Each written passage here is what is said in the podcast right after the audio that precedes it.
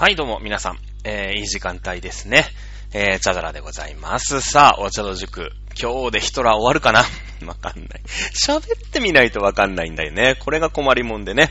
というわけで、えー、今日も行ってみたいと思います。せーの、飲州、東州、春秋、戦国、新前関、新豪華、三国、新南北朝、隋と五大、草原、民進、中華、民国、中華、人民、共和国、金名、微脱、陽明、水春、水庫、除名、工業、高徳、催眠、天地、公文で、無事論も無限、ああ、えー、どっから行く？金名微脱、陽明、水春、水庫、除名、工業、高徳、催眠、天地、公文、天文、自頭、文武、厳明、現象、商務、貢献、十二、聖徳、公認、官務、平成、佐賀、純な人民、門徳、清和、陽勢、高校、宇田大吾、スタック、村上、霊勢、遠遊、火山、一条、三条、五一条、五スタック、五霊勢、五三条、ということでね、早く天皇陛下の話したいんだけどね。ということで、アドルフ・ヒトラー、もう多分7時間目か8時間目ぐらいになると思います。さあ、やってみましょう。ザ・前回ね、えー、破竹の勢いでどんどんどんどんね、えー、ヒトラーブームが、あ小泉優勢選挙の時みたいにね、みんながヒトラーに期待するように、まあ、なっていったわけですよ。ね。で、まあ、ヒトラー内閣というのもそこそこにこう、うーん、まあ、人気があって、やってることはね、非常にまっ当なんですよね。この人やっぱりほら、下下積み時代がすごい長いから、で、その、生まれとかさ、その育ちとかも、なんか、なんていうの、こう、フリーアルバイターみたいなのずっとやってたでしょ？結局なんかその、売れないさ、絵はがき書いてね、なんか街とかでもたまに座ってたりするじゃない？なんか絵をさ、あの、似顔絵描きますよとか、なんかね、街の風景の写、なんか絵とかを並べて売ってたりみたいな、そういう人だから、やっぱ経済感覚とかさ、その、貧乏人の生活っていうのがそもそも分かってるわけよ。自分が貧乏だからね、そもそもね。うん。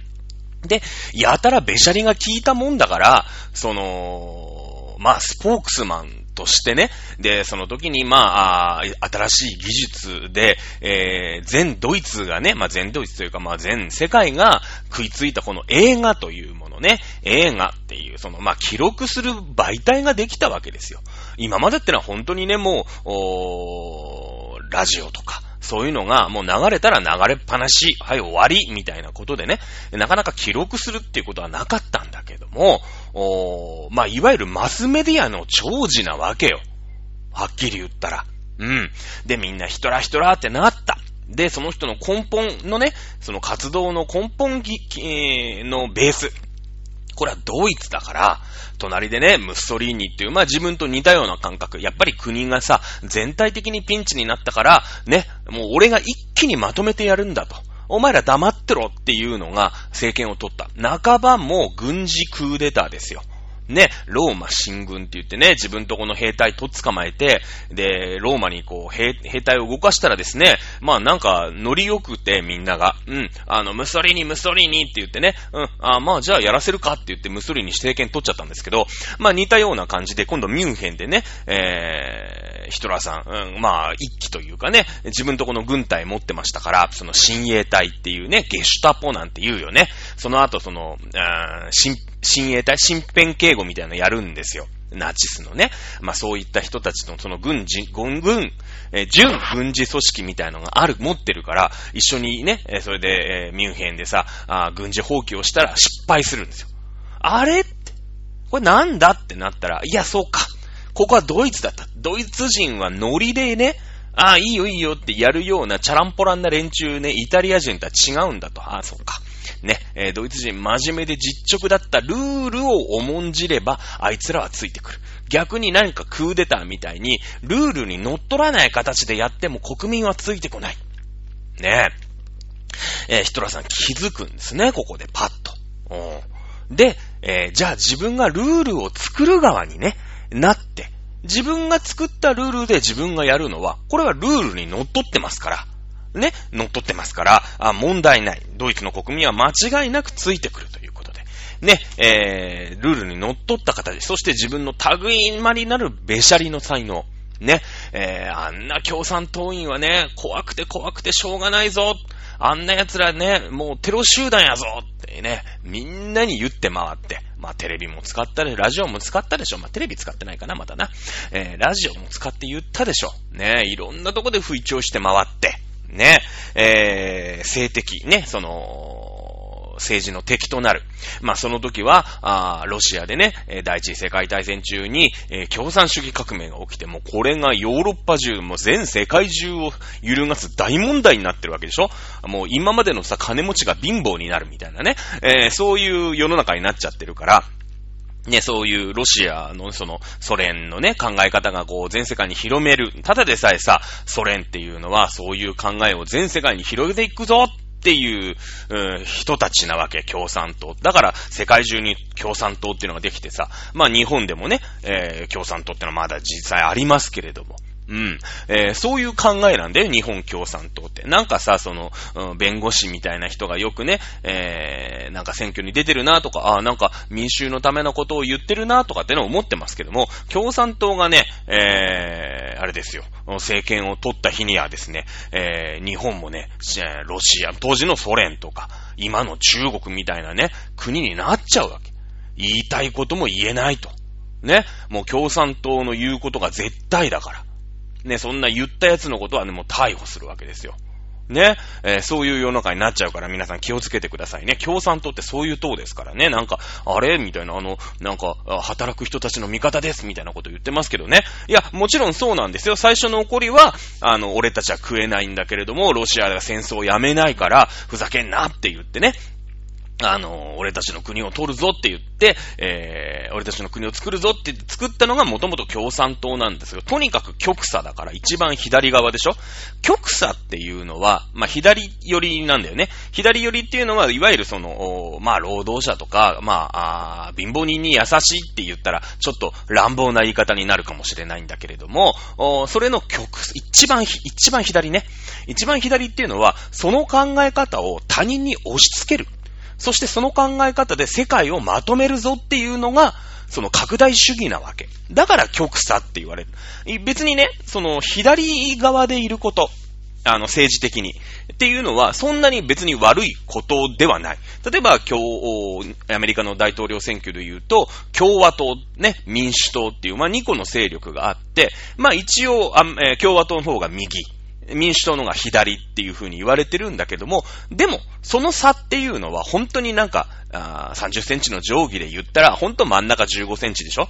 まあ、12センチと17センチぐらいのところの位置にいるわけ。だ真ん中に近いよね、結構ね。結構。共産主義ってのはもう3、えー、一番左にいなきゃいけないんだから0センチのところが共産党なわけ。ね。で、えー、30センチのとこにいる、一番右端のいる、ね、目の前に30センチの物差し定規があったらですよ、30センチのとこにいるのが、まあ、いわゆるファシズム。ね、ムッソリニであり、えー、ナチズムである、ヒトラーさんの考えってのは30センチのとこに、一番右にいるわけ。ね。えー、なので、基本的にこの0センチのとこにいる共産党と、30センチのとこにいる、まあ、ファあファシズムね、えー、ファシストさんとか、あの、ナチ、ナチズムの人たちってのは、基本的には相入れないよっていうね。これが左と右の考え方。ね。えー、なので、まずそこを頭に入れておきましょう。さあ、えー、一見ね、常識人な、あまあ、ナチス、ドイツ、ヒトラーさんなんだけれども、まあ、ヒトラーさんもさ、極、一番30センチのところにいる一番極、極右だよね、今度ね。極。うん。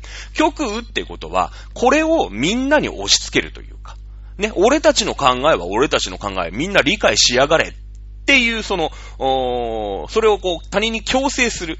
で、それに反対してくる奴は黙らせる。みたいな、こう、過激な思想なわけ。やっぱり世の中が、ふらふらしてる時代だから、プロセプ、プロセプト理論って言って、こう、真ん中でね、えー、どっちがどっちとかうろうろしてるよりも、すごい極端な、あ思想に世の中の人たちは熱狂するわけですよ。ね、やっぱり、その第一次世界大戦で負けちゃ、負けちゃって、ね、貧乏になっちゃってね、あの、賠償金もさ、ベルサイユ条約もさ、いろいろ言われてね、大変な時だから。やっぱりそういう極端な思想に、こう、支持が集まるというのはあったんだけれども。ね。えー、でも、そんな中、いや、そりゃ、対外的にはね、結構こう、過激思想、ね、ドイツファーストなわけですよ。ドイツファースト。ね、えー、なんだけれども、国内に向けては非常に優しいいいおじさん。ヒトラーさん。ね、えー、国内に、まあ、失業者が溢れてるわけだ。だって仕事がなくてさ、みんなアメリカに出稼ぎに行かなきゃいけないような世の中になっちゃうわけ、や、なってるわけでしょ？アメリカは大景気だ、大公共期。ね、えー、アメリカにしか仕事がない。ね、ドイツはもう本当に仕事がなくて失業者溢れてる。ね、どう、ね、で、えー、そんなね、うん、失業者さんたちの支持をね、熱狂的な支持で、あいつなら何とかしてくれる。多少過激かもしんないけど、あいつは何とかしてくれるって言って、政権を取ったヒトラーさんだから、ドイツ国民のことは大好き。ね、えー、アウトバーン。まあ、ドイツ中のね、高速道路網を建設したりして、ね、やっぱりそしたらセメント運ぶ人、いや、セメントの、例えば業者もそうだしさ、えー、いろんなところにこう、人手がかかるわけじゃん。何万人って、ね、そこでこう働く。もちろんきつい仕事なのかもしれないよ。ね、産経とかだからね。あの、きつい汚いみたいな話になるけれども。仕事がないよりよっぽどまし、母ちゃん子供食わせていける。みんなそこに応募して、みんなそこで身を粉にして働くんですよ。ね、大公共、公共事業。この辺をやったりとかしてですね、いい時代だった。さあ、いい時代で、非常に、このままね、まあ多少言論の自由がなかったりとか、ね、自由がない。ただ、今と違って、たかだか1920年とかそのぐらいの話でしょ。ちょっと前までドイツは、ドイツ皇帝がいたわけ。ね？ビルフェルム2世だよ。で、第一次世界大戦で負けて、責任を追っかぶせせらすろうになるから、とんずらこいちゃったの。亡命しちゃったの。で、まあ、ワイマール共和国っていうね、まあ、革命みたいなことが起きて、とんずらしちゃったから、あの、ドイツは共和制になってね、ワイマール共和国ってのがなって、で、えー、合法的にナチスドイツは、まあ、いろんなことがあって、えー、第一党になったっていう、こういう流れだよね。こういう流れ。うん。だから、その、ちょっと前まで皇帝が好き放題やってたわけ。で、皇帝なんて時代はさ、その、よそに攻めてってね、はい、植民地分取ってきたぞ、イエーイみたいな時代じゃん。だから、いや、多少自由、今が、今そんななんかさ、うーん、一党独裁でね、えー、まあ中国とかさ、習近平ってのが、今独裁やってね、キキム・ジョン、ジム・ジョンウンがさ、独裁やってたりとかするわけでしょ？北朝鮮とか中国とかってのは社会主義、共産主義の国だからね、共産党が、あ一党独裁をやってるわけだから、自由ないから、まあそういうのに見てりゃさ、今そんな目にあったらどうなるのって私たちもすぐ、それはわかるけど、当時の人から見りゃ、もともとビルフェルム2世の時代なんて人権なんかそもそも無視なわけですよ。はっきり言わしてもらって。自由なんかなかったの。皇帝様が一番偉かったんですよ。そういう時代じゃないですか。だから、まだね、その、ムッソリーニだったり、うん、ヒトラーが、うん、お前らいいか、うだうだ言うんじゃねえつって。なんか共和、共和制とかワイマール共和国とか言ってっけど、一回ちょっとそれなしな、つって。ね、えー、俺はもう、あの、俺がルールだから、お前らうだうだ言うなって。ね、うだうだ言ったやつマジ本当に牢屋にぶち込むから。だけど、俺が国を豊かにしてる。お前らにパン食わしてやるから。っていう考えは、今よりもスッと入ってくる。だって、ビルフェルム2世の時だっておっしゃったもんね。ビルフェルム2世だってさ、なんかあの皇帝なんだって言ったら、なんか知らないけど秘密警察みたいなやつがいて、とっ捕まったやつがいくらでもいるわけだからね。うん。だから、今とちょっと違うんだけどね。そういう考え方のその飲み込み、飲み込み方が。うん。でも、あいつ、うん、俺仕事なかったけど、アウトバーンのね、えー、高速道路建設だって言って、失業者何万人も食わせるようになって、俺母ちゃん子供食わせることできるし、ね、ね、その戦後のね、えー、まあ、いろんなテクニック、これちょっとテクニカルなんだけれども、あの、一回ハイパーインフレとかを起こしちゃうの。まあ、これは、あの、ヒトラーがやったってわけじゃないんだけれども、実は。あの、なんていうのかな。まあ、フランスはさ、もう隣にドイツがいるから、おっかなくてしょうがないでしょ。おっかなくてしょうがないから、そのドイツから、まあ、賠償金をもらうんだけど、その賠償金の1480金丸、1380億金マルクっていう額が、そもそもなんかはったりみたいなもんじゃなんかね、前回言ったんだけど、その C 国債っていうのはまあ払えたら払いますからみたいなので、結局なんかあんまり払われないわけ。で、そうすると、もうドイツなんて国はもうずったぼろのずったぼろになっててほしいわけ。フランスとしたら。怖くてしょうがないから。やっぱ勝ったとはいえ、やっぱ、俺は勝ったんだでって超マウント取っていきたいわけ、ドイツに。ね。だから、その、いや、俺は、その、ドイツに対してそんななんか見せかけの賠償とかでもらった気になってるぐらいじゃちょっと満足しないよって言って、そのドイツのね、ルール工業地帯っていう、まあ、でっかい工業地帯があるわけよ。そこを、フランスがいきなり占拠して、これもう俺のもんねって言っちゃうの。ドイツのね。フランスのその、ルール工業地帯ってのは無傷だから。あ、ドイツのルール工業地帯ってのはフランスで戦争してますから、ルール工業地帯はちゃんとこう稼働できるわけよ。で、そっからこう、いろんなものが生み出されたらさ、ドイツも早めに復興しちゃうじゃない。そしたら、もともと賠償金なんか払う気ないんだから、ドイツ復興、復興してきたらさ、それはいろいろベルサイユ条約とかでね、えー、なんか軍隊作っちゃいけませんよとか、海軍解散しなさいよとか言う、言ってるけど、そんなこと言ったってさ、ね、えー、やっぱ国の地の力つけてきたら、元々の実力はドイツのが全然上なわけ。だからこそ攻められたわけでしょ、フランス。だから、もうフランスは怖くてしょうがないから、あのー、そのルール工業地帯、これ、俺抑えるんで、あの、こっからのプロダクトね、その、生産品は、これもうフランスのもんだからって言って、勝手にそのルール工業地帯っていうのを占拠しちゃう。で、で、そんでドイツはどうしたかっていうと、まあ、まださ、負けてすぐだし、そのベルサイユ条約とかもあるから、じゃあいざ戦争だってわけにいかないじゃないですか、さすがに。敗戦国だしさ。ね、えー、そんなこと言ったらもう、国、ね、全世界からズタボロになるの分かってるから、ね、あの回覧板を出すんですよ。そのルール工業地帯。まあ、そんな回覧板で回るようなちっちゃい工業地帯じゃないんだよ。日本で言ったらほんと京浜工業地帯とかさ、その、うーん、川崎からね、千葉まで全部工業地帯じゃないですか。あの、東京湾って。あの辺、あのぐらいの工業地帯なんだよ。その辺の工業団地とかでわけが違うんだけども、まあ、簡単に言うとね、あの、お触れを出します。ね、えー、皆さん、ドイツ国民の皆さん、ルール工業地帯で働くドイツ国民の皆さん、おはようございます。え、えー、ドイツワイマール共和国でございます。ね、えー、今、皆さんのところに、フランスの人が勝手にやってきて、なんか知らないけど、ルール工業地帯はフランスのものだとか言っております。まあ、ドイツも戦争に負けたばかりですし、フランスのそいつらを出てけということはできません。ただし、皆さんが一生懸命働いて作ったものも、すべてフランスのものとして奪われてしまうことはもう確定しております。ね、それはそうだよね。フランスが占拠してるわけだから。皆さん、今までと同じお給料は、これまで通り、おし、ね、えー、ドイツワイマール共和国が責任を持ってお支払いしますので、皆さんは会社に来てください。でも、一個も物は生産しなくて結構です。っていうお触れを出したんですよ。まあ、ストライキですよね。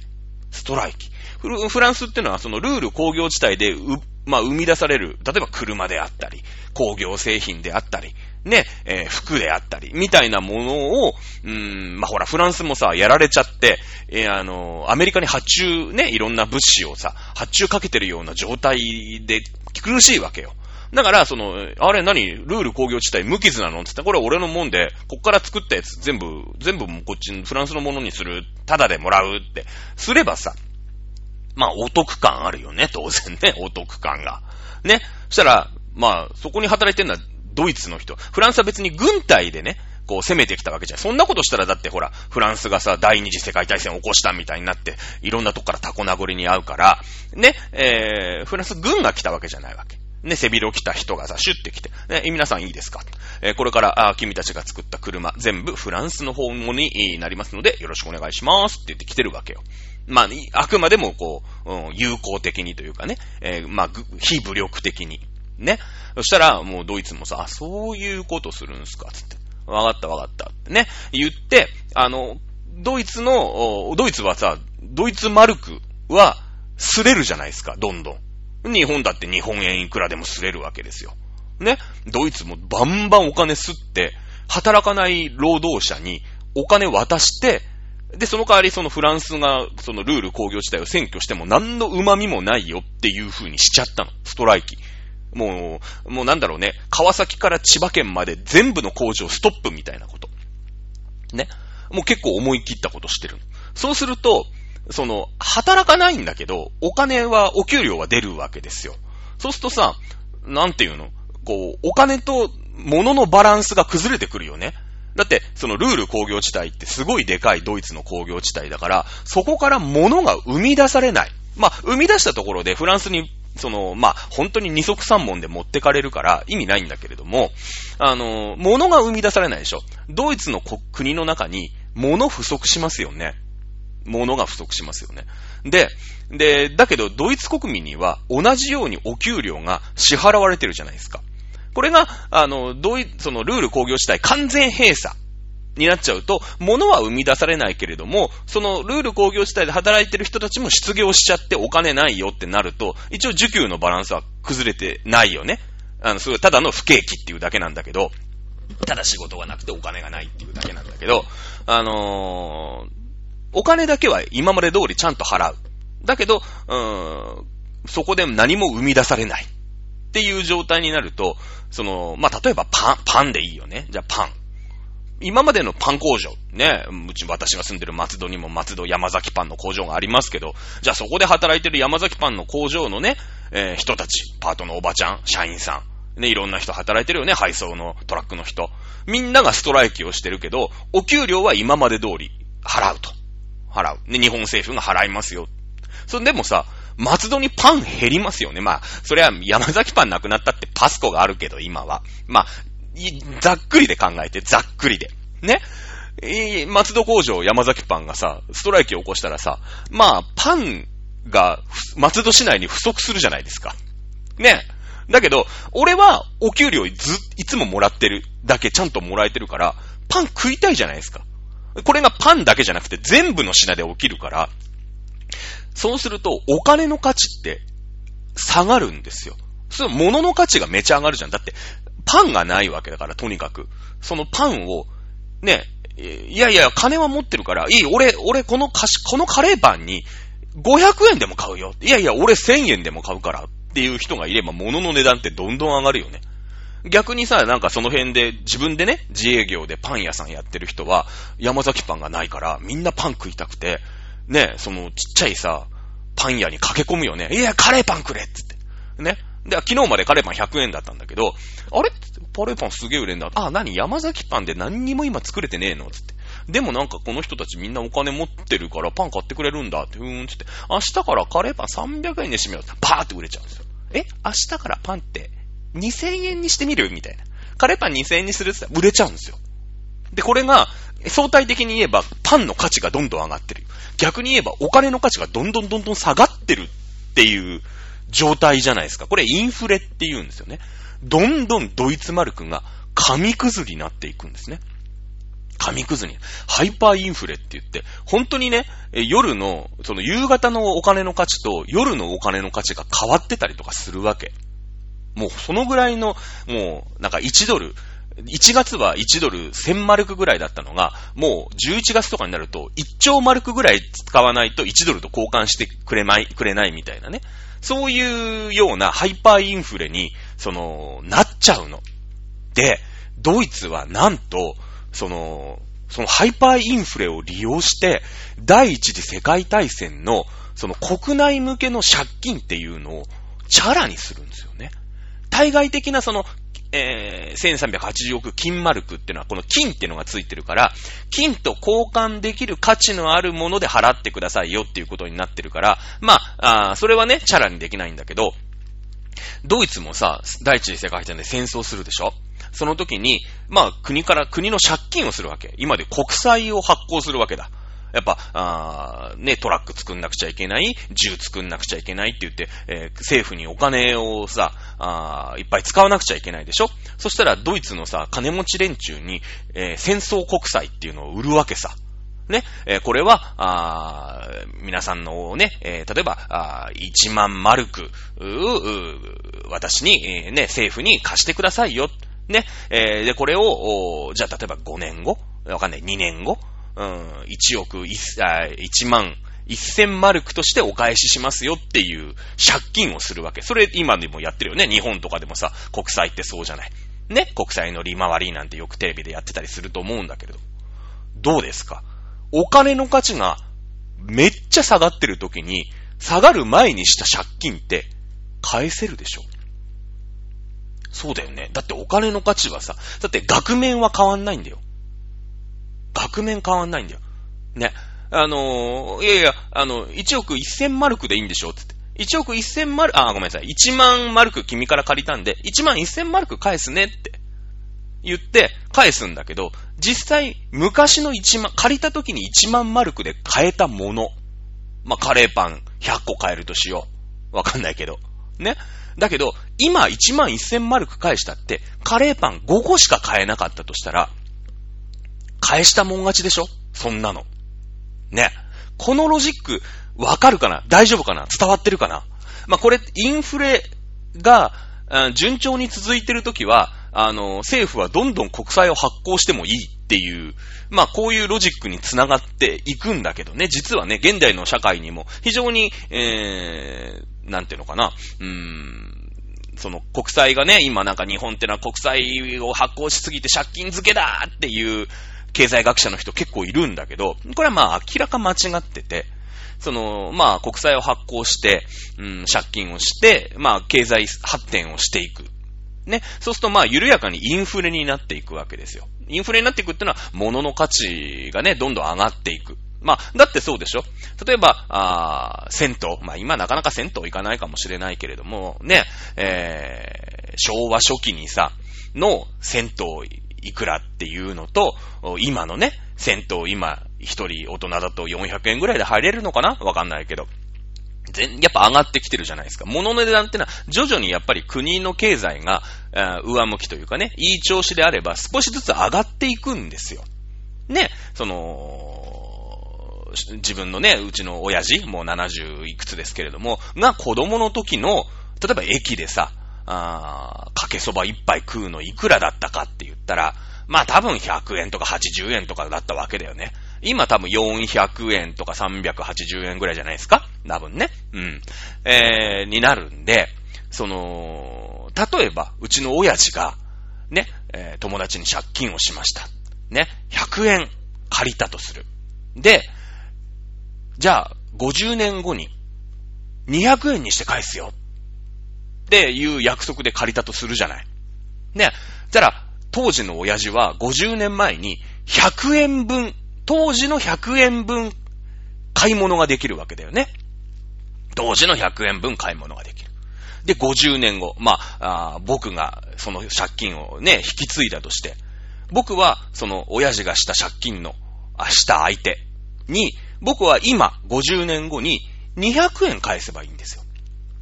だけど、その200円、僕が今返す200円、別に今親父、親父生きてますから、200円、親父が返したっていいんだけど、じいちゃんになった親父が、その、50年前に借りた200円を返す、今返しますよね。あの、借りた相手に。ね。そうすると、今、その、返してもらったじいちゃんは、親父の友達のじいちゃんは、今の200円で物が、返してもらった200円で物買えますよね。ね。そうするとさ、今の200円と、50年前、うちの親父が100円で買えたものって、どっちが価値がありますか？多分、うちの親父が50年前に100円で物が買えたのが、買えたものの方が高い、高いというか価値があると思うんだよね。うん。これはまあ日本経済が成長してきたからさ。で、50年後に2倍になるんだよ。借金。とんでもない利率だよね。今で言ったら。50年の定期で、えー、利率100%でしょこんな定期預金ないよね。み、今、募集したら全員入れますよ。多分。うん。ね。そんな極端な話でも、当時の100円の方がよっぽど価値があるわけです。今の200円より。ね。まあいいんですけれども これ経済理論なんだけどね。あまあ今日で終わんなくなっちゃったかな、この話したから。まあそんな感じで、実はそのハイパーインフレを利用して、だって、ね、あの、1億マルク国としては借りてましたけども、あの、今の1億ま、なんか、あ、えっ、ー、と、1億1000万マルクで返すんですよね。つって、ああ、今の1億1000万マルクそんなに価値ないから、つって。でも1億1000万マルクで借りるって約束しから、返すって約束したんだから、はい、返しますつって、わーって返すんですよ。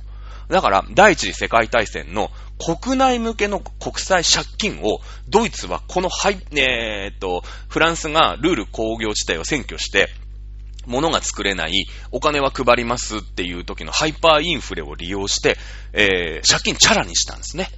借金じゃないですか。結構テクニカルなんですよね。意外にね、あの、この時代のドイツっていうのは、あの、経済的には、あの、いい時代でした。さあ、千、えー、来たる時、1929年ですね。ピクニックだからね、が起きます。世界恐慌が起きてしまうんですね。10月24日、木曜日になります。暗黒の木曜日ですね。これ、ブラックマンデーと勘違いしている人がいますけどね、ブラックマンデー最近ですからね、1987年10月19日の月曜日なんでね、あの、その辺間違えないでいただけないと、いただきたいと思います。さあ、世界恐慌になる理由は言いましたよね。とにかくアメリカがバブルの中のバブルだったの。バブル。もう作っても作ってもヨーロッパから発注がかかるからどんどん作っちゃう。マスクと一緒ですよ、去年の。ね。もうみんながマスク欲しがるから、もうありとあらゆるところはマスク作ったでしょ。最悪もう東芝までマスク作っちゃったよね。で、しかもそれもなんか抽選ですよ、みたいなさ。今なんかコンビニのなんかところにて、なんかね、なんかカゴとかにわーって売ってさ、50枚入ったって300円、300円とかで叩き売りしてるじゃないですか。ね。そんな感じ。全部の物品でそんな感じなんで、アメリカが。もう物が余って余ってしょうがない。今マスクだってめっちゃ余ってるでしょ。ね、作りすぎちゃったんで、世界的に。さあ、そんな感じで、で、アメリカの、作りすぎたのが理由で、あれ？もうアメリカこれ作っただけ売れなくなっちゃうなっていうのがあって、ウォール街でね、株価が大暴落する。いやいや、もう、もう、ね、あのー、この会社、ちょっと先行き不安だから、俺、この株1万円でね、誰か買わないっつって。いやいや、俺8000円でいいから誰か買ってくれっつって。ね、7000円でいいから買ってくれ、6000円でいいから、俺4000円でも売るよって言って株価大暴落してるんですよ。ね。で、やっぱ株っていうのはさ、その、企業の価値でしょね、価値だよね。一、一株、うーん、いくらっていうのがあってさ、それが会社のその、資産みたいなものだから、それがもうガーンって目減りすると、会社の価値自体がもう、やばいよね。これ売ってくださいって言っても誰も買ってくれないような時代になっちゃう。アメリカは儲けすぎたんだね。世界で初めての第一次世界大戦ですから、大戦だから、世界で初めてのことが結構起きます。アメリカは儲け、儲けすぎた。こんなに資本主義で儲かったのは、この時のアメリカが初めてなんです。ね。だから、その政府としても、なんか、え、なんか、え、おかしいおかしいおかしいってなってるんだけど、何やったらいいかわからない。今だったらさ、いろんなので政府が介入したりするでしょ？まあ、逆に言えば不景気の時にもさ、えー、まあ、アウトバーンもそうだし、まあ、今日本でもそうだよね。ダム作ったりとかさ、公共事業いろいろやって、えー、なんとかね、国民にお金を配られるようにするじゃないですか。この逆に、えー、好景気の時も、政府がね、あの、好景気すぎないように、いろんなことをやったりするのが今の常識なんだけど、その時の、まあ大統領、フー、フーバーさんっていうのかな確かフーバーモラトリアムっていうからね、フーバーさんっていう人なんだけども、初めてのことだから、うわ、儲かってる儲かってるラッキーって言ってるて、それに対して有効な手立てっていうのを、まあ、あ打ち出せないでいた。もうこれはフーバーさん無能っていうのは本当に、えー、悪いことでさ、悪いというか、まあ、失礼な話でね、やっぱり初めてのことっていうのは、誰しも上手に対応できないですよ。うん。これは民主党政権の時の、えー、東日本大震災の、ね、対応、これはまずかった。うん。ね、えー、し、今のね、その、自民党政権の、この、コロナへの対応っていうのも、ちょいちょい、まあ、うまいことやってるなと私は思ってますけど、やっぱミスがなかったかと言われれば、この間なんかさ、あの、お酒をね、えー、販売するところは、なんか圧力をかけて、ね、取引停止するぞ、みたいな西村復興大臣かなんか言っちゃってさ、ね、問題になってすぐ取り消したりしてるから、まあ、ちょいちょいミスあるわけ。ね、やっぱフーバー大統領も、儲かってんだからいいじゃないって言って政府が特に介入しなかった。ね。なので、アメリカがバブルでバブルになって、それがパーンって弾けて大暴落。1929年10月24日でございます。さあ、えー、まあね、その、アメリカに端を発した株価の大暴落が世界中にいろいろな、ね、えー、まあ、トラブルというかね、ことに、を巻き込んでいくわけ。もうアメリカ頼みだったわけ。ね、アメリカがもう倒れたら、もうヨーロッパ中みんな倒れちゃう。っていうことで、そのフーバーモラトリアムって言ってね、その、まあ、ドイツに対し、ドイツがさ、あ借金をしてるわけでしょ？だって、その、ベルサイユ条約でさ、一応、賠償金払うって言ってたんだけど、アメリカは、うん、わかった。えー、1年間先延ばしにしてあげるからねっていうのは、なんとか、あ言う、出したんだけど、基本それだけ。ね、その、やっぱりアメリカ経済が倒れて、もうドイツもフランスもイギリスもずっとボロになってるんだけど、特に有効な政策打てなかった。うん。で、えー、やっぱりそうなってくると、うん、まあ、フーバーさん大統領は、あ任期満了でね、えー、次、選挙出たんだけど落ちちゃった。その次にさ、えー、大統領になったのが、フランクリン・ルーズベルト。まあ、この人よく聞くよね。第二次世界大戦の時の大統領だから、まあ、有名なんだけど、この人は、まあ、その前にさ、モラトリア、フーバーさんがやったフーバーモラトリウムしかやれなかったっていうのをよく見てるから、ね、よく見てるから、あのー、逆に政府が食、こう、直にね、えー、しっかりこう介入していこうって言って、まあ、いろんなことをやっていくわけ。なんでかっていうと、まあ、あのー、暗黒の木曜日、まあ、世界恐慌でさ、労働者が食えなくなっちゃってるわけだよね。労働者が食えなくなっちゃってる。だから、その労働者ほっとくと何が起きるかっていうと、何が起きますか？ねソ連で何が起きたかってことですよ。共産革命が起きるわけよ。ほっとくと。ね？共産革命が起きたらたまったもんじゃないよね。アメリカなんて資本主義でこれまでバンバン儲けてたわけですから。でもさ、食えない労働者、失業者、ほっといたら、こうなっちゃうよね。ソ連って、あ、ああなったら、俺たちの国ができる、俺たちがもっと食えるようになるって、みんな思っちゃったらやばいよね。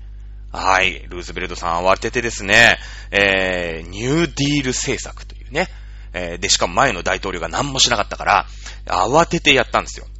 ね。慌ててやったの。まず問題は、その、ワグナー法つってね、えー、労働者の、その、いわゆるなんていうの、労働組合を作っていい権利っていうのを認めて、で、労働者をまず守ろう。ね、えー、いうことを、まあ、ボーンと出したわけですよ。これ暴挙だよね、間違いなくね。共産党を何、なんとか防がなくちゃいけない。いや、労働者さん怒んないで、つって。ね、その、例えば、労働者の権利だったり、最低賃金だったり、そういうのを話し合う機会、そうやって団体でね、労働組合っていうのを作って、話し合う権利、あなたたちにあげますから。逆に言えばそれまでなかったんだけどね。うん。逆に言えばそれまでなかったんだけれども、これやばいんだと。労働者の不満を垂れ流しにしていては、こうロシアみたいになっちゃう。ソ連みたいになっちゃうから、やべえってなって、ね、えー、慌ててフランクリン・ルーズベルトさんこのね、ワグナー法ってのを作ったんですよ。ね。で、えー、政策的には、まあ、ニューディール政策って言ってね、アメリカは一応まださ、お金持ってたじゃないですか。だって前の年まで、その、うん、いきなり10月24日までは、その、いい景気だったわけでしょ？いきなりそれで株価の大暴落になったからパニックになっちゃったけど、それまではお金持ってたわけだから、まだ国のね、えー、金庫の中にお金いっぱいあるわけよ。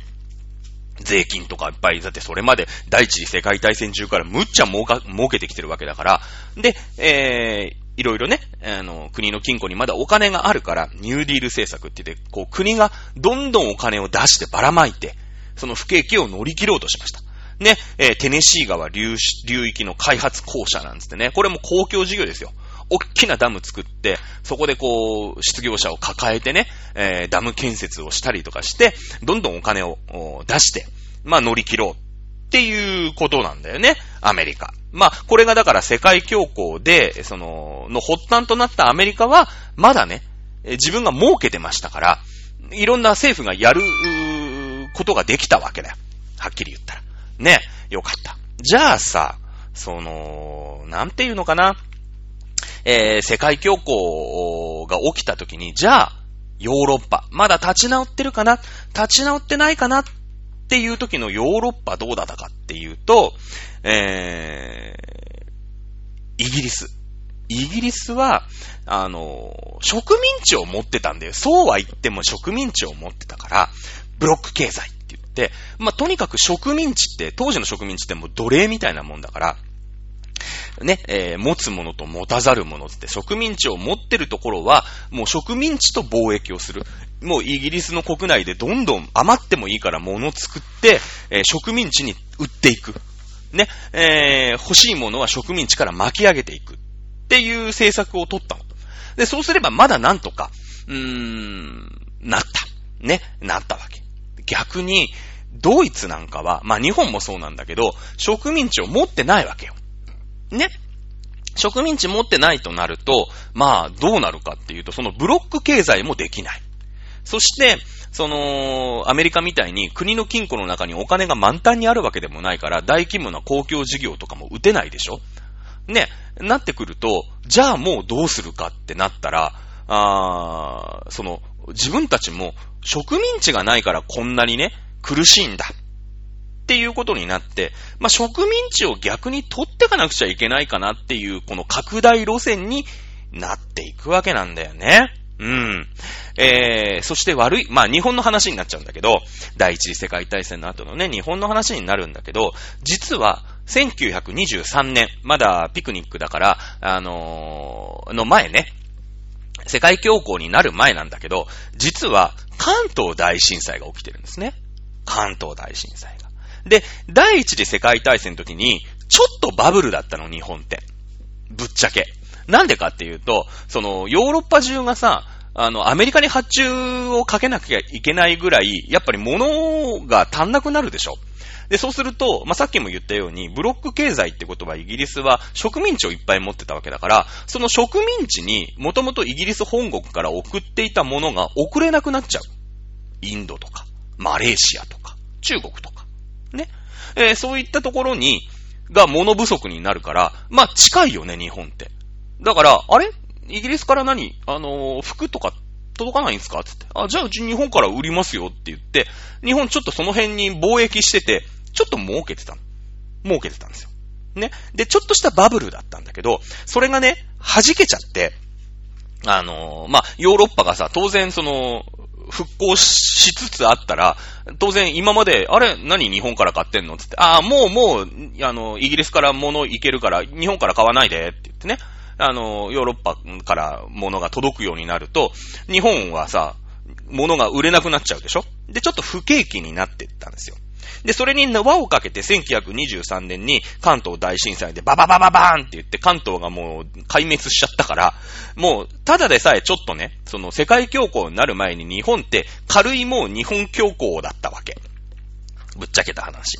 で、そこに1929年の世界恐慌で、その、アメリカからヨーロッパから全世界不況になっちゃったから、もう日本はさ、もうバンバンバンって言ってダブルパンチのトリプルパンチみたいな感じで、で、日本もその植民地持ってないでしょ？ね。だから、これは、もう日本も、あの、植民地取りに行かないと生きることできないな、って言って、その、軍隊がね、あの、どんどんどんどんこう強くなって、発言権が強くなって。だって、よそにさ、領土取りに行かなくちゃいけない状況って、何が頼りって軍隊が頼りじゃないですか。ね。なので、軍隊がどんどんどんどん強くなって、まあ、満州だよね。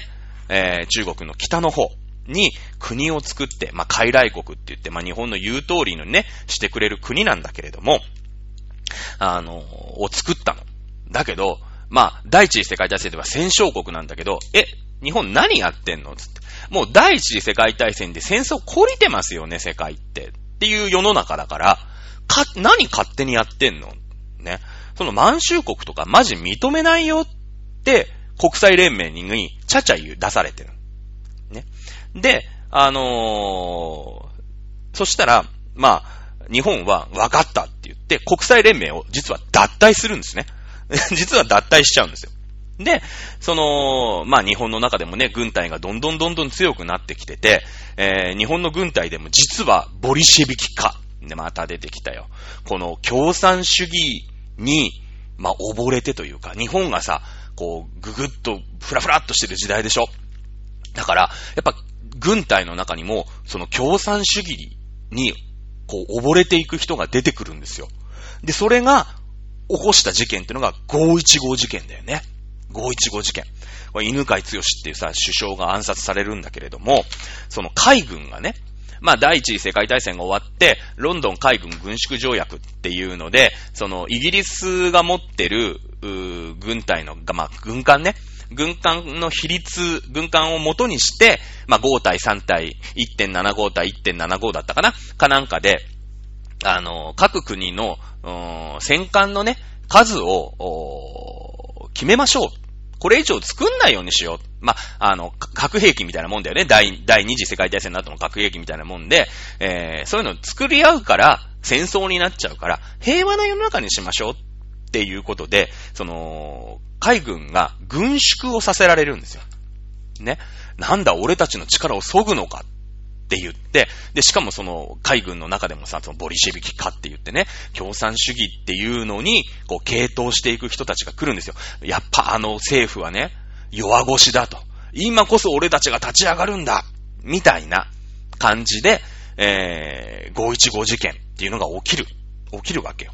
で、まあ、逆にね、この、これもまあ、プロセプト理論って言うんだけれども、その、共産主義って左じゃない。ね、物差しで言ったら0センチのところにいるんだけど、逆に30センチのところに行っちゃう人もいるの。こっちが陸軍なのね。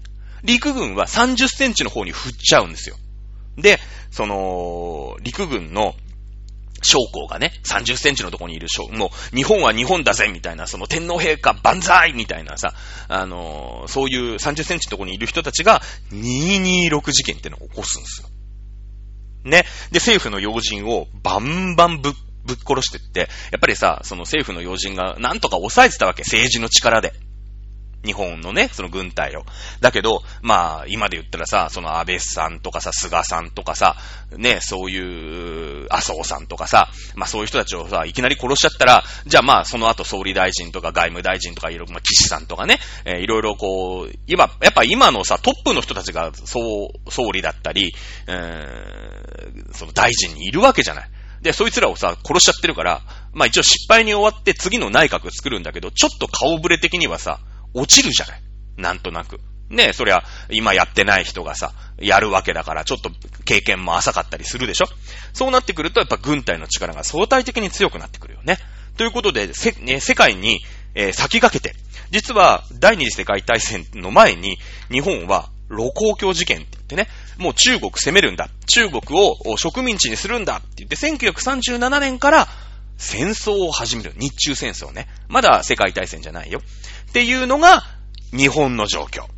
さあ、さてドイツ。まあ、47分喋って、やっとドイツが出てくるあたり面白いよね。さあ、えー、ナチとね、反ユダヤ、反共産主義。まあ、とにかくね、隣で共産主義革命なんてもう、なんての、ね、世界中がひっくり返るようなことが起きてしまったので、まあ、大変なんですよね。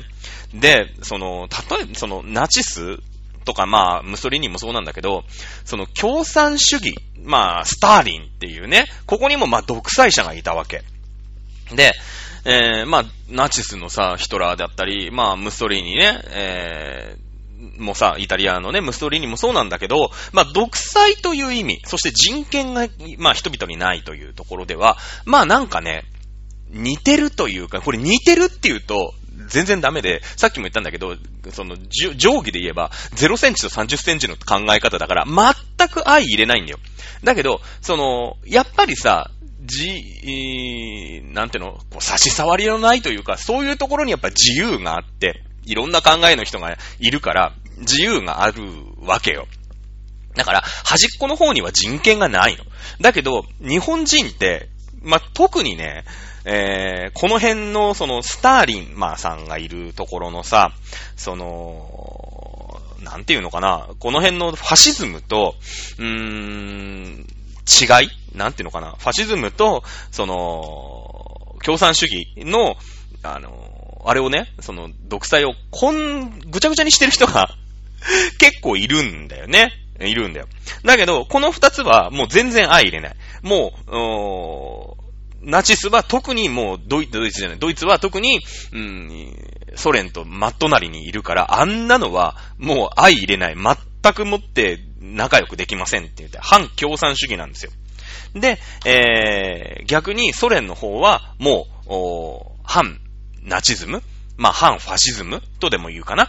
えー、いうところで、この後、まあね、えー、対戦にこう、行くわけなんだけれども。さあ、えー、これを説明しだすと、今日で終わんないかな？わかんない。あのね、えー、まあ、とにかく、その、ナチズム、まあ、ヒトラーってのは、まあ、とにかくアンチ共産主義なのね。で、共産主義では共産主義で、あの、スターリンっていうのがもう独裁をしてるわけなんだけれども、えー、なんだろうね、政府が主導して、まあ、独裁をしてね、国民を縛るという点、まあ、逆に言えば国民に人権が全くないよっていう手段というかその状況っていうのは確かに似てるんですよ。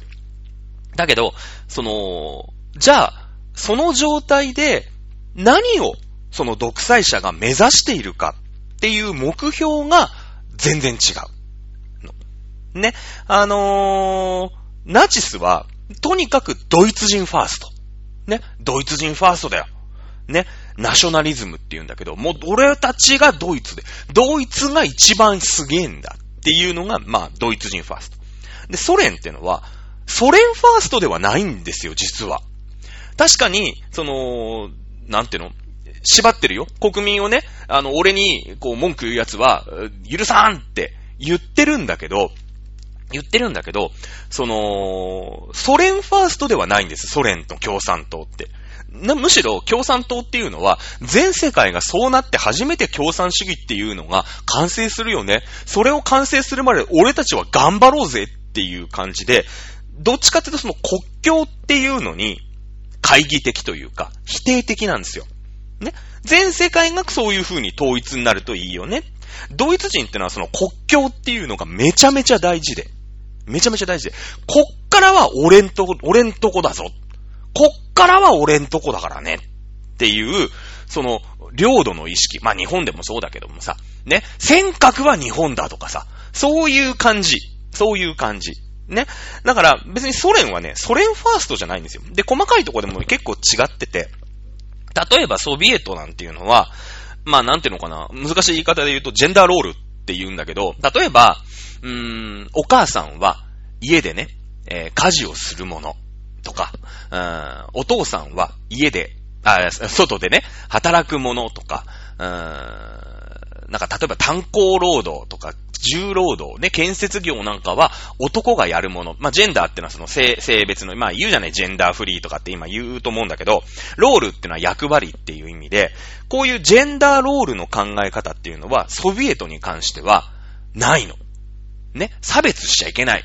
女性は女性、男性は男性なんだけど、それはね、変わっ、決まってるんだけども、そういうので区別しちゃいけないよねっていうのがソビエトの考え方。ね。だから、その、兵士とかにも、全然女の人も一緒のところに、あの、女の兵士とかも全然ソビエトはいたりするの。ね。で、あのー、例えばその、なんかナショナリズムって言って、そのさっきの国境の件とかっていうのも、割、割とルーズ。だって、国境なんて関係ないんだもん。ね。今は仮にそのソ連っていう国家でしか、それがね、実現できない。他の国は他の国の考え方があるんだけど、でも、暴力を使ってでも、この考え方を世界中に浸透させて、ね、えー、この考え方で世界が統一されたとき、我々の理想は体現されるんだ。っていうのがソビエトの考え方。ね。えー、なので、まあだから今、ゆっくりと世界はそっちに向かってると言えなくもないわけ。例えばそういう、うーん、セクシャルマイノリティだったりとかさ、うん、じゃあ黒人のね、ブラック、ナインズタイムズマターとかさ、そういうのいろいろあるじゃない。そういうのは良くないよね。ね、その、やっぱりさ、俺たちはドイツ人だとか、俺たちはアメリカ人だ、俺たちは白人だみたいなのがあるから、黒人が差別されたりとか、ね、俺たちは男なんだぜって言うと、女の人が差別されたりとかっていう感じでしょね。で、えー、いうのが元々の考え方なの。元々の。だけど、今、中国の共産党は、ね、俺たちは中華民族なんだぜって言って、いえ、ウイグルにはお前ら人権ねえからなっていう、よくわかんないことをやっちゃってるんで、ちょっとそこがね、今の、まあ、あの、共産主義との問題、ね、アメリカと中国とのこう、うーん、まあ、第三次世界大戦と言ってもいいのかな？まあそういったところにね、えー、なってくるのかもしれないんだけれどもね。まあそういう考え方で、まあその、手法はなんとなく、似たように、似たようにね、見えるかもしれないんだけれども、目的が違うんだよっていうことだけちょっと分かっていただけるとありがたいです。さあ、相当となって自分がルールを作るタイプ、えー、ところにいたヒトラーさんですね。でもとっても常識人。ねえ非常にいい時代なんです。ただ1929年世界恐慌がやってきてピンチに陥ります。ねえここでやっぱりドイツ人としてまとめなくちゃいけない。強いドイツを取り戻せなくちゃいけないって言って、えー、ヒトラーさんが利用したのが、まあ自分のね、べしゃりの能力腕を十分に活かして、反ユダヤ。そして、ナショナリズムだよね。うん。えー、ユダヤ人を排斥して、あいつらが悪いんだ。ね、もう第一次世界大戦のとこからもう儲けすぎてるんだってずっと言ってたわけですよ。これを国が統一されて自分が大統領、首相、兼任、フューラーとなって、総統となってね、全ドイツ中にキャンペーンを張るわけ。ね、ホロコースト、ね、ユダヤ人の大虐殺。まあ、今はね、またこれの再評価っていうのも進んでて、まあ、アウシュビッツにね、ユネスコの世界遺産かなんかになってる、んだけど、まあ、このアウシュビッツってのはそもそもドイツの中ないんだけどね、あの、ドイツが、その後ね、第二次世界大戦で攻め込んでたポーランドっていうところに、このアウシュビッツっていうところ、まあ、ポーランドを攻めて、えー、ポーランドを併合しちゃうんだけどね、ポーランドはこう、攻めてって勝ち取ったから、そこに、えー、ホロコースト、ね、あの、の、まあ、舞台となってしまうアウシュビッツの強制収容所っていうのを作って、だってドイツの国民の国内にそんなの作るわけないじゃん。ドイツの国内はドイツ人のものだから。ね、えー、ユダヤ人をね、強制的収容所をね、ドイツのところに作るわけないんですよ。まあ、すぐ殺さなかったんだよ、特に。まず、ドイツ、う違う違う、えー、っと、ユダヤ人街みたいのを作った後殺したんですよね。うん。なので、そのアウシュビッツ強制収容所っていうところは、まあ、今、今のポーランドに実はあるんだけれどもね。ナチスドイツとしては持たざるものでしょ？植民地支配に遅れているわけ。で、ただでさえ、えー、第一次世界大戦で敗戦国になって、まあちょっとね、中国のところにポロッとあった。ね、あと南洋諸島、パラオとか、あの辺も支配してたんだけども、それも全部取られちゃった。ナチスドイツとしては拡大していかなくちゃいけないよね。っていうことで、やっぱり力を持たなくちゃいけない。そのためには、このベルサイユ体制、ベルサイユ条約にいろいろ縛られて、監視されてる中では、うまいこといかないんだよね。なので、国際連盟を脱退します。ね。実は、国際連盟を脱退、一番に脱退したのは日本なんだけどね。日本なんだよね。その、日本はさ、世界に先駆けて、満州事変つって、あの、満州国を起こしてるでしょその時に国際連盟がチャチャを入れてきて、えー、国際連盟を実は、あ抜けてるんですよね。抜けてるんですよ。うん。で、えー、で、堂々と、国際連盟抜けてればもう関係ないですから。ね。あの、堂々と再軍備をします。再軍備。ね。そりゃそうだよね。やっぱりさ、戦争が、まあ、戦争するのいい悪いはあるけれども、その、軍備がないっていうのはもうやられ放題でしょ。言いたいことも言えなくなっちゃうよね。なので、まず国を強くしなくちゃいけない。これが、あの、ヒトラーさんの考え方。ね。ど、さ、ドイツが国際連盟という枠組みから飛び出て、再軍備を宣言します。ねえ再軍備を宣言します。そして、フランス国境にあるザールというね、えー、ところに、まあ、編入してね、これ、第一次世界大戦でなんかお前ら勝手に持ってったけど、これ、ドイツのもんだから返してもらうよ、いうことになります。フランス国境。ねどこが一番ピンチですか？フランスですよね。フランスはもう国境で接してます。バチバチです。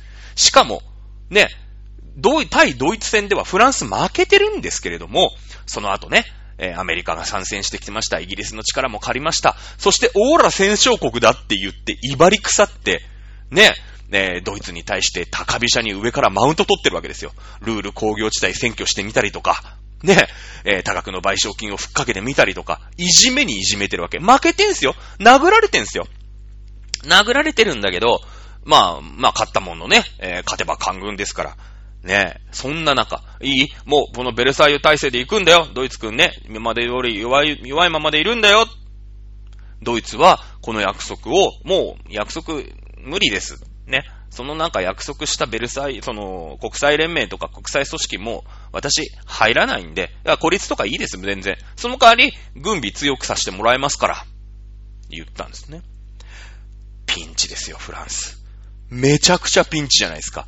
もう今までさ、その、ね、えー、先生が家にね、先生が教室にいたから、なんか今までさ、あ、なんとかくんがいじめやってますみたいなので、ね、あの、ドイツをさ、ぺしゃんこにしてたんだけど、じゃあ、先生は帰るから、あとは君たちでやるようにって言って、先生が職員室に帰ってったら、マジド、ドイツくんが今までね、先生がいたから、まあ、とりあえずおとなしくしてたんだけど、おい、フランスマジ舐めんなよ、つって。お前ガチで喧嘩したらどっちが強いか分かってんだろうな、っていうような状態なの、フランスとして。え、やばないっすかってなってくるわけ。フランスはね。で、フランスはなんと、禁断の手法に出るわけです。フッ素相互援助条約というのを結びます。ね。こないだ結んだ、ね、あのー、英仏仏路露仏ね、この辺のさ、協商の時は、資本主義同士でしたから、いいですよ。協商ですからね。商売一緒にやりましょう。協力してやりましょう。言うんですけども、ソビエトはもう、今や共産主義国家です。フランスはでもドイツ隣ですから、もう、頼りになるのは、フグ大天の敵、ソビエトしかないんです。フッ素で相互して援助していきましょうよっていう条約を結んじゃうんですね。ソビエトとフランスが急接近します。やばいと。今度ビビったのはイギリスです。あれ？フランスは何？ソビエトと手結ぶのかって。もうイギリスなんてさ、産業革命で資本家一番に生んだような国でしょ？ね。そのソビエトのさ、その共産主義の考え方なんてのが入ってきてもらっちゃ困るわけ。もう資本主義の親玉みたいなもんですからね。困っちゃうもん。困っちゃう。あれ？フランス何？ソビエトと手組むの？まあ、もちろんね、あの、フランスはフランスとしてドイツとこう、隣り合わせだから、とにかく後ろのドイツもどんな体制の国でもいいから、ね、えー、その、は、は、共産主義だなんだ言ってらんないんですよ、もうフランスとしては。今まで教、先生がいるところで散々パラいじめてるわけだから、先生がそのね、教室から帰っちゃったから、もうバッチバチにドイツがさ、この後ぶん殴りに来るの分かってるから、もうそんなこと言ってらんないの。こいつが共産主義だなとか言ってらんないんですよ。ね。なので、フランスは仲良くする。あれフランスは何？ソ連と手組んでドイツ挟もうとしてんな。ソ連の流れ、うちに来たらマジやばいな。なるよね。イギリスは今度、ドイツと手を組みます。まあ、ドイツと手を組むってのもちょっと違うんだけれども、英独海軍協定といってですね、ベルサイユ条約で、まあ、海軍、ドイツは海軍持っちゃいけませんっていう決まりがあったんだけれども、イギリスはドイツの再軍備を認めるんですね。認めるんです。ドイツいいよ。ね。再軍備していいから。これにはイギリスのしたたかな考えがあって、これも暴挙なんですよ。ね。ソ連をとにかく抑えてくれる壁が欲しい。そしてフランスは役に立たない。ソ連と仲良くしようとしてるわけだからね。うん。じゃあ、ドイツしかもうないよね、ソ連との間に。国が。じゃあ、ドイツは弱いままでいてもらっちゃ困る。今までソ連がね、そんなにね、えー、やべえと思ってなかったけれども、影響力もどんどんついてきて、厳しくなってくる。イギリスとしてはなんとか暴挙をしなくちゃいけない。ソ連を抑えてくれるドイツしかいない。これはドイツに海軍持たせないとかは、よくないよね。だって、ソビエトからさ、海軍なかったら、そのままね、ソビエトからね、海軍が出発してきたら、ソビエト海軍が出発してたらすぐイギリスでしょ？そこでさ、なんだお前って言ってドイツ軍が出てきてなんとか止めてくれればさ、イギリスとしても願ったり叶ったりじゃないですか。いうことで、この暴挙、ソビエトを抑えてくれるんじゃないかな。ドイツはね、その期待を背負って、イギリスと英独海軍協定、もちろんドイツとしてもさ、海軍を合法的に持ちたいよね。今までだってなんか、勝手になんか自分がいないとこでね、欠席裁判されて、海軍は全部解体ですみたいに言われてるわけだから。そして今はドイツはさ、拡大主義でしょ？ね、あの、拡張主義で、これから植民地を取りに行こう。ね、遅れたけど植民地取りに行かなくちゃダメだ。強くなきゃダメだ。いう時にはやっぱり海軍だよね。うん。いうことになるんです。そして、ファシズム国家もう一個あった。今日終わんないかな。イタリア。ねえ、イタリアですよ。ねえ、ファシズムと、そしてそのソビエトの、まあ、コミンテルンって言うんだけどね、コミンテルンっていうのはソビエトを親玉にして、その全世界にパラパラ存在する共産党の、こう、ネットワークのこと、コミンテルンって言うんだけど、イタリアもまあ持たざるものなわけよ。ね。えー、地中海、まあイタリア海軍はあったんだけど、地中海の出口、ジブラルタル海峡をイギリス軍に抑えられてたから、出るに出られない。外に出らんなかったんです。ね。だけれども、まあ一応第一次世界大戦でイギリスにのさ、味方して、協商側で参戦したから、まあそこはね、なんとか通してもらえるようになったの。そこは。うん。で、いや、ここで出てかなかったら、もうイタリア海軍なんか宝の持ち腐れだよね。ということで、えー、エチオピア。ね、これあの、アフリカにあるね、エジプトの、まあ、右下ぐらいにある、スエズ運河の、まあ、下ぐらいにある国家なんだけれども、ここが、まだね、えー、イギリスとかフランスの手、手がついてない、手垢がついてないんですよ。独立を保ってたの。ここに侵攻します。これ第二次エチオピア戦争って言って、実はね、30何年前にイタリアは攻めてってるんですエチオピアに。だから、あの、エチオピアってまだほら、アフリカだから、まあ、蛮族しかいないと思って、イタリア軍もまあ、舐めてたんだよね。完全に舐めてかかったら、あの、追い返されるっていうね、非常に屈辱的な場所なんだけど、今回しっかり準備して、エチオピアに侵攻するんですね。で、これはイタリアはイタリアで世界恐慌の煽りもろに食って、あの、国内で仕事がないわけですよ。で、やっぱりさ、その、強行による、まあ、国内がやっぱり混乱するんだけど、まあ、ムッソリーニは半ばその、なんていうの、こう、自分がさ、軍隊でローマ進軍、進進軍してって、無理やりこう、クーデターで政権を取ったじゃないですか。だから、その、もちろん国民の人気はなくはない。あった裏付けにはあるんだけど、正当性はないよね。うん、正当性はないじゃないですか。まあ、裏切り者みたいなので、やっぱり何かしくじったら、国民の今のある支持が、こう、手のひら返されるっていう危機感はやっぱりあるわけ。あるよね。ね、その、その代わりさ、ヒトラーさんはないよね。もう、それで自分がミュンヘン一揆やって失敗して、あ、ルールは守んなきゃいけないんだって言って、ちょっと遠回りしたけど、選挙やって自分が、あ、相当までなって自分がルール作ってるから、まあその辺のさ、後ろ盾はあるじゃない。俺はお前らに選ばれてんだっていう自信があるよね。だけど、ムストリーニさんそれがないんですよ。で、世界恐慌起きて、やっぱり国がクラクラってくるでしょなってくると、もう、その国民の目をどっかにさ、どっかに向けたい。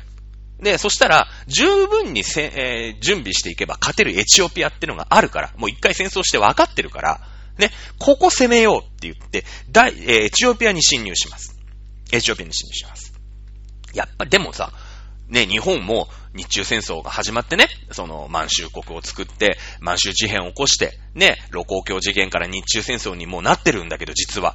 で、えー、国際連盟からつっつかれて、あんな満州国なんて勝手なことやってんじゃないぞ。あれ日本の植民地じゃねえかってつっつかれて、はい、もう国際連盟抜けますって言って抜ける。ドイツはドイツで、ね、あのー、まあ、世界恐慌が起きてさ、ピンチになっちゃって、再軍備ね、したいんだけどって言った国際連盟が、いや、ドイツダメだよ、再軍備なんかしちゃダメだよって言うから、国際連盟抜けますって抜けた。ね。で、イタリアはイタリアで、エチオピア勝手に植民地に締め、攻めてったら、国際連盟から、やっぱ国際連盟ってさ、世界の第一次世界大戦の後の平和をね、えー、維持する、組織だから、イタリア何勝手なことやってんの？そんなの悪いけど認めないよって言って、イタリアも抜けますって言って抜けたんですよ。さあ、日独意が抜けたね、国際連盟から。ここで、この抜けた、世界的にはつまはじき者、日独意が連携するんですよ。三国、日独意、三国防共協定っていうのが結ばれます。ここで出てきたでしょ防共ですよ、防共。防共って何でした？さっき出てきたよね。イギリスとはドイツの再軍備を認めました。これ何のため？暴強ですよね。共産主義の考えがこれ以上広まらないように。世界地図を思い出してください。日本、イタリア、ドイツ。まあ、この三国を線で結ぶと長っ細い三角形ができますわね。この中に入ってる国、どこですか？ソビエトじゃないですか。そうなんですね。実は、この日独位も、まあ、この後ね、日独位三国軍事同盟とかっていう風になっていくんだけれども、最初は日独位三国防共協定。この日本、なんで日本がこのヨーロッパのね、イタリアだの、ドイツだの、まあ、日本ってさ、太平洋戦、日中戦争と太平洋戦争で、日本の裏と表で戦争してるから、あんまりその中、ドイツとかイタリアと絡んでないじゃないですか。協力体制取ってないじゃないですか。ね。だけど、これは意味があって、日本は中国と戦争をして分取りたい。だけど、その中国の上にあるロシアが攻めてきたら、まあ、めんどくさいですよね。めんどくさいじゃないですか。二正面作戦やんなくちゃいけないから。ね。なので、とにかくロシア、ソビエトを抑えないと、中国の、うーん、まあ、中国を植民地化できないんですよ。だって、その、やっぱ北海道とかさ、エトロフとかにもこう、軍をね、えー、置かなくちゃいけないでしょ？ある程度咲かなくちゃいけないじゃないですか。でも、ロシア、まあ、ソビエトが攻めてこないってなれば、こう、中国に全振りできますよね。まあもちろんアメリカにも全振りできますよね。うん。だから、もうロシア、ソビエトの動きが大事なんですよ。で、この遠い遠いドイツ、遠い遠いイタリアが、と、三国防共協定っていう同盟を組んだんです。ドイツがソビエトとバチバチに、ね、やってくださいよ。イタリアが、ね、ロシアとバチバチにやってくださいよって言えば、まあ、ソビエトはさ、ね、そんなシベリアの奥地の方の日本にね、なかなか手回せないじゃないですか。こっちで戦争してますから。ね。だ、で、えー、いうのが、この三国防共協定なんですよ。日独位でソ連を抑え込む。ね。まあ、ある意味、日本も、その軍部というものが強くなって、まあ、独裁的なね、あのー、イメージでどんどんどんどん進んでいく。まあ、日本もまあ、ファシズム国家と言えなくもなっていくんだけれども、えー、このファシズムっていうのがいかに共産主義というものを敵と認識していたかと。相入れないものなのかということがまあ分かっていただけるのかなというところですね。さあ、第二次世界大戦に突入していきます。領土拡張。ただ、あの、ここでびっくりするのがですね、えー、ドイツは、まあ、なんていうのかな、この、うん、まあ、4カ年計画っていうのがあってね、その、戦車とかさ、そういうのをどんどんどんどん開発していこうって言ったよね、前回の授業で。ここで、戦車、それから航空機、こういうさ、なんていうのかな、そういうメカニック的なものに関してはさ、もうドイツってすごいじゃない。まあ、特に車。だって今だってさ、F1 レース見てたってほぼドイツ車じゃない。メルセデスあり、BMW あり、みたいなね、えー、感じでしょ？やっぱドイツって言ったらああいう車関係めちゃ強いんですよ。ね？まあ日本も強いよ。トヨタがいて、日産がいてってなるからね。あの、マツダがいてってあるからさ。まあ、ああいうメカが強いとこって車も強ければバイクも強いし、当然戦闘機も強いんですよ。エンジンものだから、もともと。ね。なので、ドイツは電撃作戦っていう作戦を思いついてですね、もうとにかく飛行機をワンサが飛ばして、その国の首都までの、その、一本道を爆撃していくんですよ。全部爆撃していくの。爆撃して、焼け野原の道を作るんですね。で、そこで、ドイツ人の、まあ、兵士をトラックにワンサが乗せて、うわーってその焼け野原になった道を、トラックで首都に向けて、もうとにかく走っちゃうの。もうよ、脇、脇目も振らず。ね。で、首都になったらそのトラックキキーって止まって、そっからもう兵士が何万人って降りてきて、はい、首都選挙、はい、手挙げて、はい、ハンホールダーってなるっていうね、電撃作戦をまあ、やるわけですよ。ね、これはもう、フューラー相当がですね、えー、ここ攻めろつって分かりましたね、いうとこで、これが当たるんですよ。ね、えー、領土拡大する日独位。まあ、しょうがない。持ってないんだから。持たざる国なんで、持つようになるしかない。もうこれはね、日独位のもう、差だで、差がだよね。ね、差が。ね。えー、世界中が、まあ、この日独位を包囲するような形だよね。うん。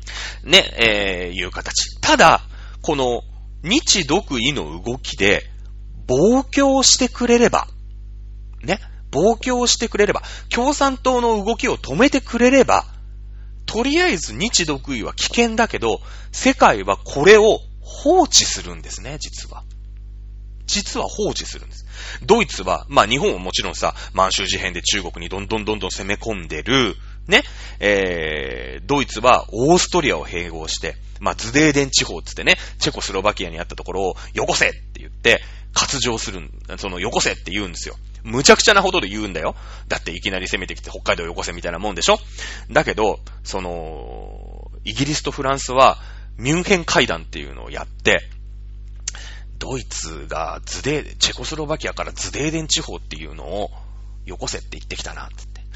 どうしようか、あれでもこれ潰しても、なんか、ソ連の世の中になるより、ちょっとドイツがあそこで頑張ってくれた方が、俺たちのためになるんじゃねえ？な、フランス。な、イギリスって。なって、チェコスロバキアいないんだよ。チェコスロバキアいないのに、イギリスとフランスが話し合って、うん、わかった。あの、ズデーデン地方、チェコスロバキアにあるズデーデン地方なんだけど、あの、ドイツお前にやるわって言って勝手に決めちゃうんですよ。ね。だけど、もうそう、もうそういうのやめてね、つって。まあ、ドイツもそこもいい加減にしとけよ。ねって釘刺すんだけど、あ、わかりました。ね。あの、イギリスとフランスさんね、あの、ズデーでもらうんですけれども、もう、もう、もう大丈夫ですから。って言うんだけど、その後すぐチェコスロバキアに攻めてって、取ってっちゃう。ドイツは。ね。これもだから、イギリスとフランスが、その暴挙っていうのをね、ドイツがそこに一枚バーンといると、ソ連の影響を、こう、ヨーロッパに持ってこないかもしれないっていうのを期待して、ドイツ甘やかしたんですよ。甘やかしたの。だからドイツが暴走しちゃったんですよ。ドイツ暴走しちゃったんですよ。ね。で、ドイツの暴走は止まりません。もともと三国防共協定って言って、ソビエトを抑えようねって言って、同盟組んだんだけど、独ソ不可侵条約ってのを結ぶんですよね。これがね、ドイツのターニングポイントだよね。うん。あのー、まあ、ヒトラーさん。ね。もうさ、まあ、なんていうのかな。あやっぱりドイツとしても二正面作戦はやめやめたいよね。フランスにも攻められる。で、ロシアとかでソ連、ソ連の方からも攻められる。これで第一次世界大戦は両方とも膠着しちゃったわけじゃないですか。で、負けちゃったわけ。ああでもない、こうでもないってやってるうちに、なんか知んないけど負けちゃったっていう苦い経験があるから、とにかく両方と喧嘩するのは良くない。って言って、独ソ不可侵条約って言って、ド、ドイツとソビエトがお互いに戦争するのやめようねって言って、不可侵条約を結ぶんですよ。これには世界がおったまげるわけですよ。え？ドイツって今まで暴況でいるから目つぶってやったのに、あ、何？ソビエトと、まあ、手組むとは言わないけど、お互いに戦争しないでいようね。まあ、お互いに戦争して欲しかったんですよ。イギリス、フランスとしては。ね。そこでバチバチやって、ワンチャン、ソビエト潰してくんねえかな、ドイツ。ね、ドイツのことは後でどうにも料理できるけど、このソ連はちょっと厄介だぞ、と。ね。そしたら意外にドイツが、独ソ不可侵条約結んじゃったから勝手に二国間で。ふざけんなって世界中が思いました。これは日本も思ったんですよね。日本も思ったんです。あの、ドイツとソビエトがバチバチでやってくれるから、あの、シベリア鉄道の方からさ、シベリアの方から、どうい、あと、ソビエト軍が攻めてこれないだろう。だから俺は、俺たちはその間に中国取れるんだっていう頭があったのに、え？独ソ不可侵条約ってことは、ソビエトは、あの、西側で戦争しないってことですよね。じゃあ、ソビエト軍が東シベリアに全振りしてきたら、日本攻めてこられんじゃねえの？やっべえっていうことになるんだよね。なるんですよ。第二次世界大戦。さあ、ドイツがポーランドにいよいよ侵攻して第二次世界大戦がスタートします。もうこっからは駆け足ですから、今日やっちゃいましょうね。ドイツはですね、えー、まあ、その、ポーランド侵攻電撃作戦で、デンマーク、ノルウェー、オランダ、ベルギーに次々と侵攻します。すごいよね。頭いいんですよ。やっぱり常識人なんですね。あの、ヒトラーさん、非常に常識人。まず、デンマーク、ノルウェーを攻めて、その、やっぱりさ、デンマーク、ノルウェーを攻めてったら、もうイギリスまですぐですよね。何の、あれもないでしょ。海ないでしょ、そこに。ないよね。そこにドイツ軍がいたら、まずイギリス軍は、その、南ばっかりにさ、軍を配置できないよね。この東側にも全部軍を配置しないといつドイツ軍がもう海軍持ってますから自分たちが許しちゃったんだよ。自分たちがさっき許しちゃったじゃないですか。ね、えー、海軍協定、再軍備の時にさ、英独海軍協定結んで、ドイツの海軍 OK しちゃったんだけど、それがあだとなって、ドイツは海軍持ってますから、潜水艦持ってますから、独ソ不可戦条約じゃなかった、ね、えー、っと、デンマーク、デンマーク、ノルウェー、バーンって攻めていきますから、もういつでもドイツ海軍が、えー、イギリスの東海岸か、東海岸に、いつでも攻めてこれる可能性ありますよね。可能性あるよね。そうなってくると、ドイツ軍は、あドイツ軍じゃない、イギリス軍は、もうイギリスの本島にいざるを得ないんですよ。イギリスのね、本島に。ここで、イギリス軍をまず足止めします。そして、オランダ、ベルギー、パリを、えー、っと、まずパリを落とさなくちゃいけないんだけど、フランスはドイツとの国境付近に、マジノ線って言って、まあ、万里の頂上みたいのをずーっと引いてたんです。やっぱり怖いでしょ？まあ、ドイツに対するフランスのビビり方半端ないよね、さっきから。ね。なので、もうフランスは自分とこのドイツとの国境付近にマジノ線っていうね、要塞。ね、万里の頂上のもっとすごいやつを、もうずーっと作ってるんです。そこで考えました。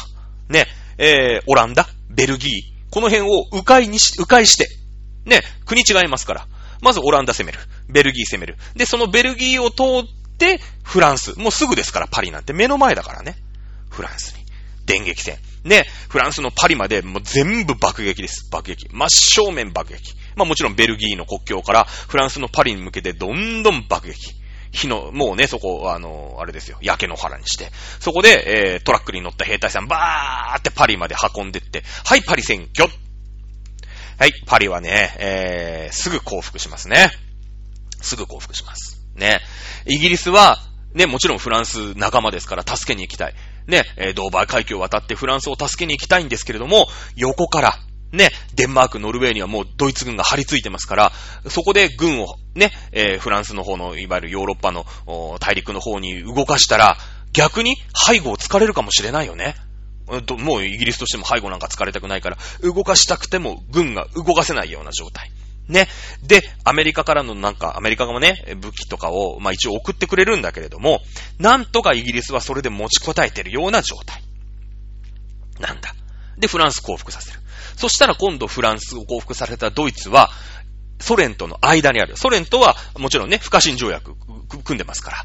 今度は、あの、ドイツとソ連の間にある国をお互いに取り合います。ソ連はソ連として共産主義を広めたい。ドイツはドイツで拡張したい。ということで、ポーランドとか、あの、バルト三国とか、あの辺はソ連が取ってったわけですよ。ね。で、えー、お互いに真ん中にあるごちゃごちゃっとした国あるじゃない。チェコスロバキアとかさ、ポーランドとかさ、あの、バルト三国とかね。そういうのを、うん、お互いに食い合った後、いよいよドイツと、おソビエトが国境を接します。ねえ。独ソ不可侵条約。こんなのがずっと続くと思いますか？思わない。定規で言ったら0センチと30センチ。考え方全然違うんです。お互いの敵なんです。やっぱり仲悪い。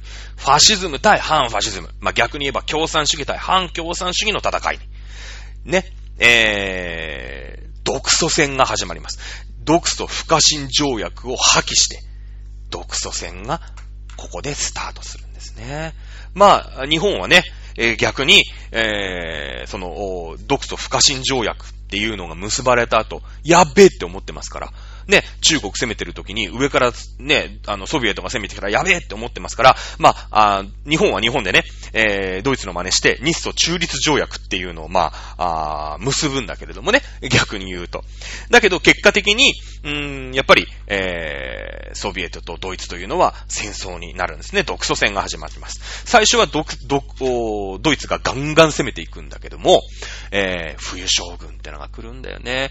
もうさ、昔は、戦争は人だったでしょ？歩兵だったでしょ？だから、その寒いとかも、やっぱ気合と根性でなんとか乗り切れたっていうか、まあ乗り切れなかったんだけど、まあなんとかなった部分があるんだけど、今回の第二次世界大戦はマシンなわけ。車なわけですよ。戦車なわけ。で、ドイツの戦車は、もう、ロ、ロシアってか、ソビエト領内では、動かないんだ。もうね、下で2時間ぐらい焚き火をしなかったら、あのー、動かない。ね。いうことで、ガーって攻めてって、一時期本当にモスクワの近くまで攻めていったんですけれども、どんどんどんどん押し戻されて、えー、まあ、窮地に立たされるんだよね。まあ、そんなことをしてる間に、イタリアが降伏をしちゃうんだよね。えー、これはね、実は、日本のせいなんだ。日本のせい。なんでかっていうと、この時に日本は太平洋戦争を始めてます。日中戦争だけじゃなくて、まあ、あフランス領のインドシナとかにね、あの辺に戦争をしてて、まあ、南部仏印新中なんて言ってね、あの辺に、えー、あの、油が欲しかったから、原油が。ね、欲しかったから、インドネシアあたりに攻め込んでって、それにカチンと来て、まあ、太平洋戦争が始まっちゃうわけだ。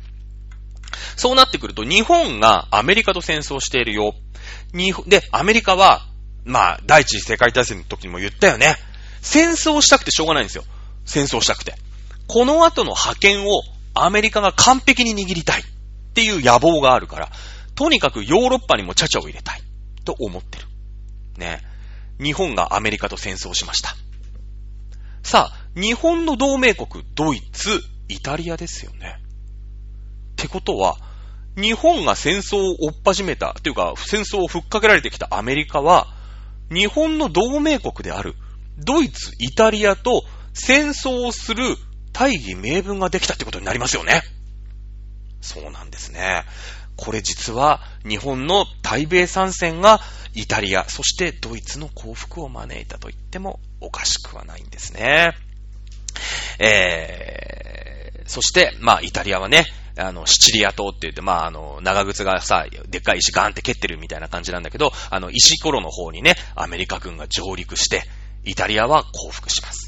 そして同じようにパリ北部、まあ、パリはね、ドイツに占領されてました、占領してましたけれども、ノルマンディ上陸作戦なんて言ってね、えー、パリに、まあ、北フランスにね、えー、アメリカ軍が、まあ、アメリカ軍を中心としてね、あのー、まあ、その頃もうさ、あの、ロシアとかソビエト戦線でももうドイツどんどん押されてってね、あの、その頃、まあ、ヒトラーさんは、実は、愛する、奥さんとね、えー、拳銃自殺をして、最後まで一緒にね、えー、添い遂げたという、まあ、この辺も、なかなか、ヒトラーさんにしては、あね、なんか、あ心温まるというかね、あのー、エピソードなんだけれどもね、拳銃自殺をして、えー、まあ、その一生を終えると。そして、まあ、その、幸福の後、まあ、イタリアも幸福、ドイツも幸福、最後まで粘っていた日本も、ね、ポツダム宣言受諾という形で、第二次世界大戦は終わると。いうところで、まあね、えー、6回をやってきたヒトラさんの、まあ、講義もここで終わりになると。いうところなんだよね。まあ、あヒトラーさんは実はね、非常に常識人。その、なんというのかな。うん、独裁をした、あまあ、各ね、政治家の中では、非常に常識人。戦争さえなかったら、世界恐慌さえなかったら、ね、えー、もしかしたら、あ名宰相としてね、えー、名を馳せた人なのかもしれないんですけれども、運命によって、ただ、あ第一次世界大戦が起きて、ね、自分がべしゃりがうまいのを広めたのも、アメリカのバブルによる映画文化の恩恵というのは、実は、ヒトラーさんが一番受けたのかもしれない。政治という意味ではね。そして偉くなったヒトラーさん。アメリカのおかげで偉くなったヒトラーさん。そしてアメリカのバブルによって偉くなったヒトラーさん。アメリカのバブルによって、が弾けて起きた世界恐慌によって、戦争をせざるを得ない状況に、まあ、追い込まれていったわけだよね。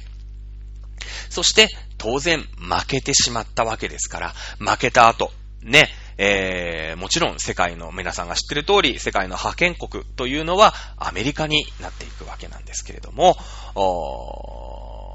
まあ、アメリカによってですね、えー、あの負けた国を仕切っていたヒトラーという男はとんでもない奴なんだという、まあ、プロパガンダというかね、えー、やっぱりアメリカとしても、どっかその前に起きた第二次世界大戦の落としどころというのを、世界的な落としどころっていうのを見つけなくちゃいけない。ね。なので、やっぱりその、ヒトラーという人間を陥れるような教育が戦後ずっと続いて、それを私たちもイメージとして、えー、まあ捉えているということなのかもしれないですよね。まあ、第二次世界世界大戦から、まあ、70年、80年経って、やっとその戦後レジームって言うんだけどもさ、そういったものの脱却が全世界から図られてます。ね。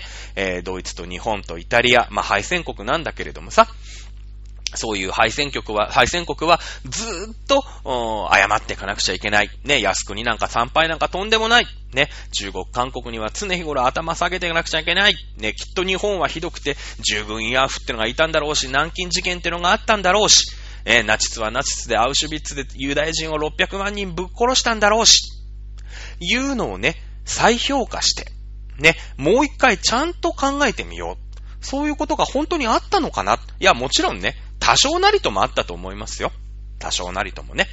だけれども、そういった世の中になっていく。今まで戦後教育っていうのを、まあ私たちね、もう私も44ですけれども、戦後教育っていうもので、なれ、なが、習ってきた、あ例えば、日本のね、えー、まあ、いわゆる昔で言う永久戦犯。まあ、もういないんだけどもね、そういうのは永久戦犯の、おっていうものはもうなくしましょうってことになって、もうそういう存在はないんだけれども、そういった人たちに対する考えであったり、ヒトラーに対する考えであったりっていうのが、ここ10年ぐらいで見直されてきたのかなというところを喋って、えー、随分ね、延長してしまいましたけれども、ヒトラー編終わりにしたいと思います。次回のテーマはまだ考えておりません。はい、ということで、えー、チャドラでした。はい、えー、また次回お楽しみください。さよなら。